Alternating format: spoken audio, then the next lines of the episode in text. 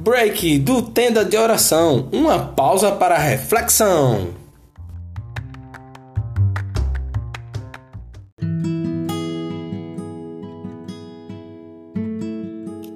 Seja bem-vindo a mais um episódio do Break do Tenda de Oração, uma pausa para reflexão. E hoje nós vamos refletir sobre purgatório. Mas antes, vamos nos reunir em nome do Pai, do Filho e do Espírito Santo. Rogo a Deus para que tudo aquilo que ele planejou que eu te falasse hoje seja entregue. Amém. Então, hoje nós vamos conversar sobre purgatório essa realidade do nosso dogma de fé da nossa Igreja Católica. Mas antes, eu quero trazer para vocês um trecho do episódio do filme O Alto da Compadecida que me chamou muita atenção com relação ao purgatório. Se você ainda não viu esse filme, veja, vale a pena, é um filme divertido e traz muito da cultura nordestina. Se você já viu, relembre comigo agora esse trecho e na sequência a gente volta a falar sobre purgatório e desenvolver essa reflexão. Então vamos lá ao filme.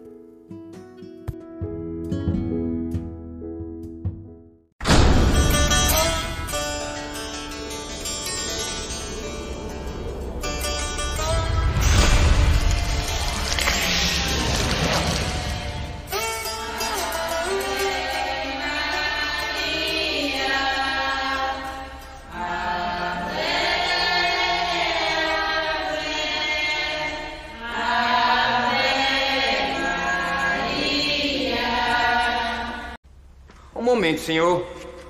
Eu posso dar uma palavra? Você o que é que acha, minha mãe? Deixa João falar, meu filho. Fale, João. Os quatro últimos lugares do purgatório estão desocupados? Estão? Pegue esses quatro camaradas e bote lá. É uma ótima solução, meu filho. Dá para eles pagarem o muito que fizeram e ainda segura a salvação deles.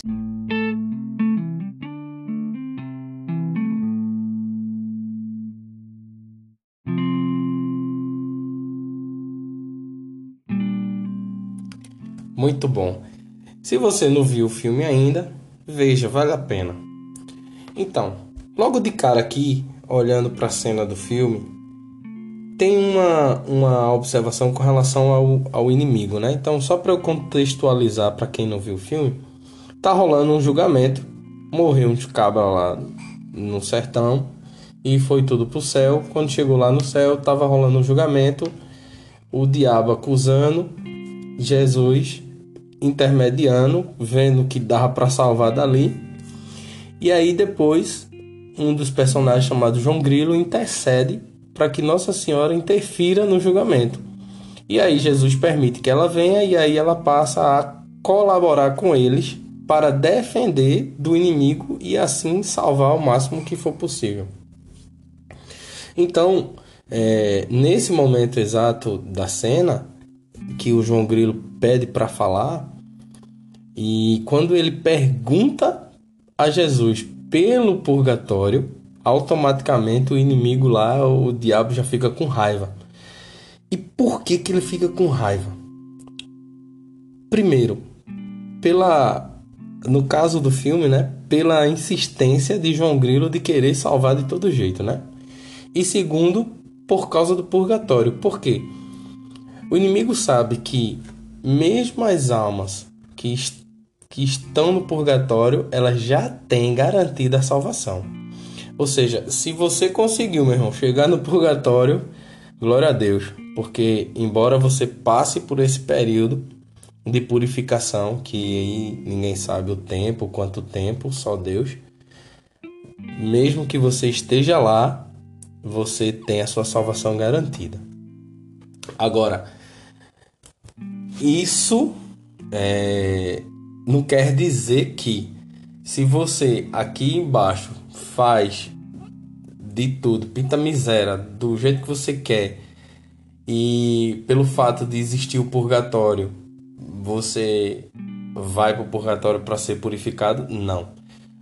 segundo a Igreja Católica, e aí eu já chego chutando o pau da barraca aqui, falando direto do catecismo, para não haver uma, um desvio de conduta do nosso dogma de fé. Então, segundo o nosso catecismo, diz que os que morrem na graça e na amizade de Deus, mas não estão completamente purificados, embora tenha garantida a salvação eterna, passa após a sua morte por uma purificação, a fim de obter a santidade necessária para entrar na alegria do céu. Então, na, na primeira frase ele diz: ó, os que morrem na graça e na amizade de Deus. Então, para que eu possa alcançar ainda o purgatório, aqui embaixo eu tenho que estar tá na amizade de Deus. Eu, eu tenho que estar participando das missas, dos sacramentos, eu tenho que estar de bem com as minhas confissões, eu tenho que fazer minhas caridades, eu tenho que passar por aqui, eu tenho que respeitar os mandamentos, para que eu possa, se por acaso alguma coisa me desviar desse processo, eu não passe 100% puro, mas eu estou na graça e na amizade de Deus. Então, só assim é que me fará ir para o purgatório.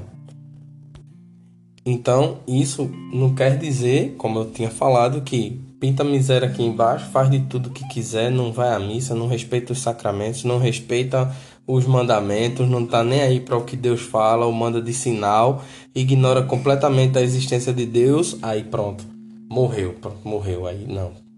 Pelo menos tem um purgatório porque era católico. Não, opa. Não é assim não, meu irmão. Para poder chegar lá, para poder chegar lá, para poder ter a graça de chegar lá, é preciso aqui embaixo estar na amizade é preciso estar na amizade de Deus. Então, somente assim é que a gente pode chegar no céu. A gente só consegue chegar no céu, só consegue chegar na glória se nós estivermos plenamente santos, puros. Somente na visão beatífica é que realmente eu consigo ver a, ver a Deus. Então é necessário entender que a realidade do purgatório é consequência da infinita misericórdia de Deus, que vai além de todos os nossos limites.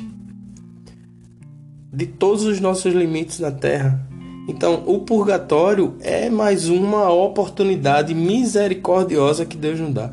Deus é misericordioso todos os dias, em todas as ações, o tempo todo, todo o tempo. A providência divina e a sua misericórdia está o tempo todo sobre nós, o tempo todo nos socorrendo. Para quê?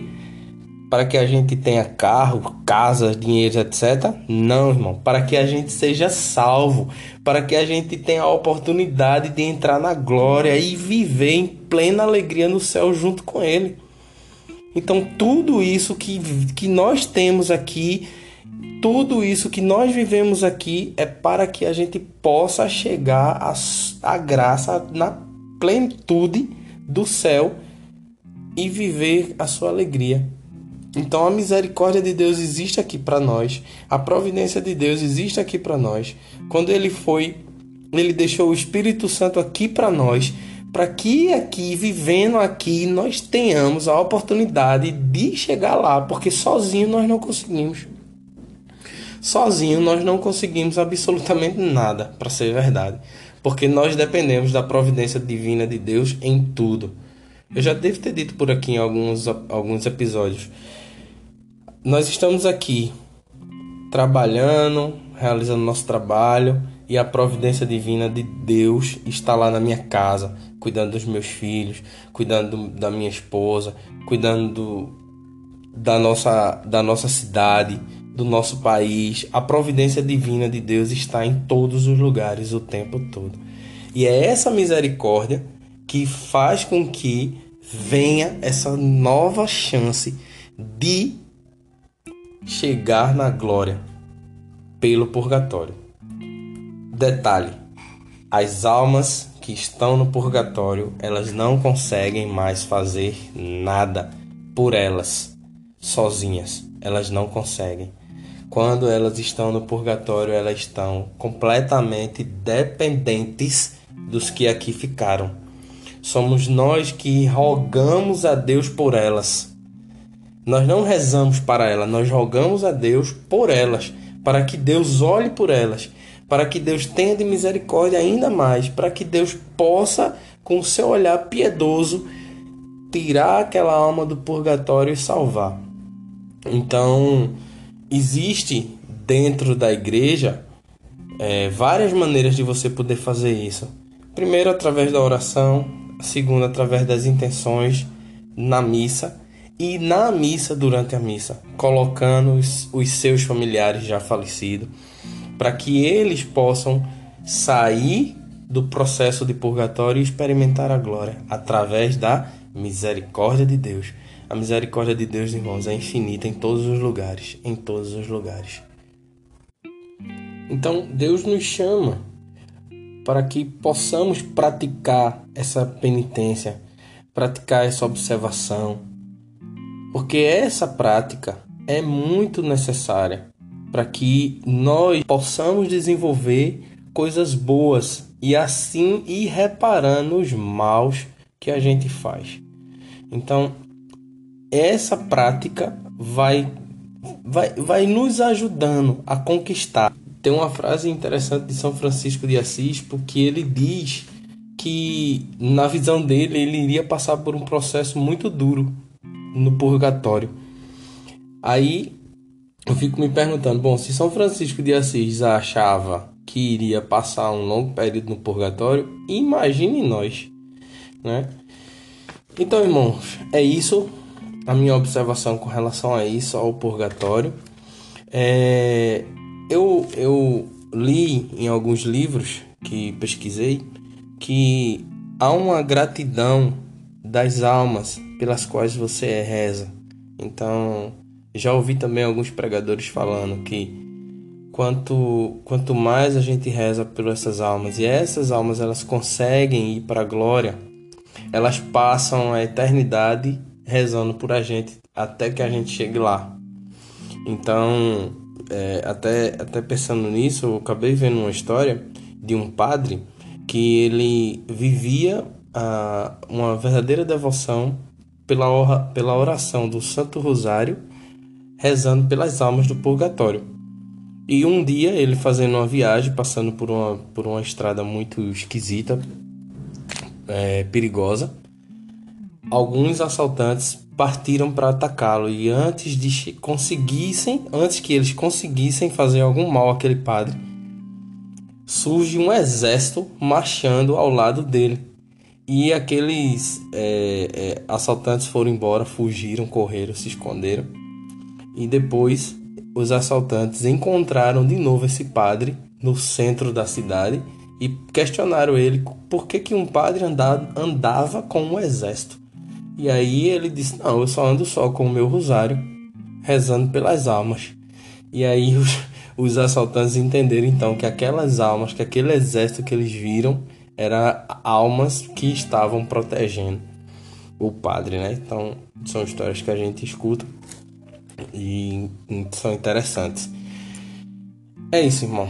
Então para encerrarmos, encerrarmos esse momento é, eu separei uma oração que eu gostaria de fazer junto com vocês e deixar para que a gente pudesse juntos começar a desenvolver esse hábito, essa prática de rezar pelas almas do purgatório.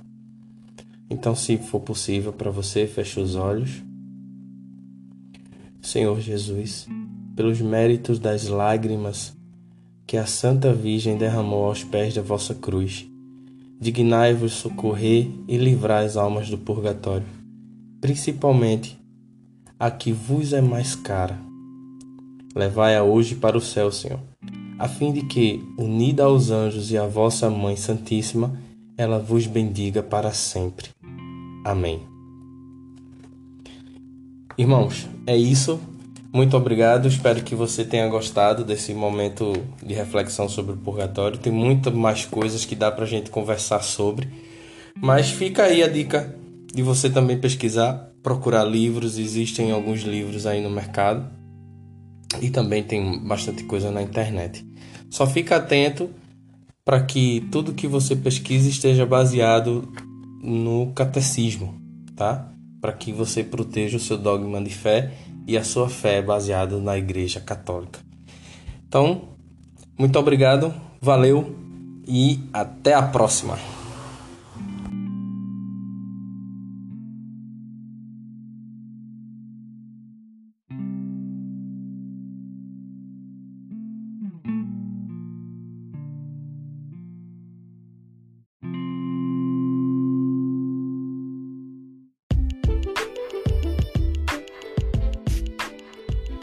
É isso aí, meu irmão. Muito obrigado por ter ficado comigo até aqui.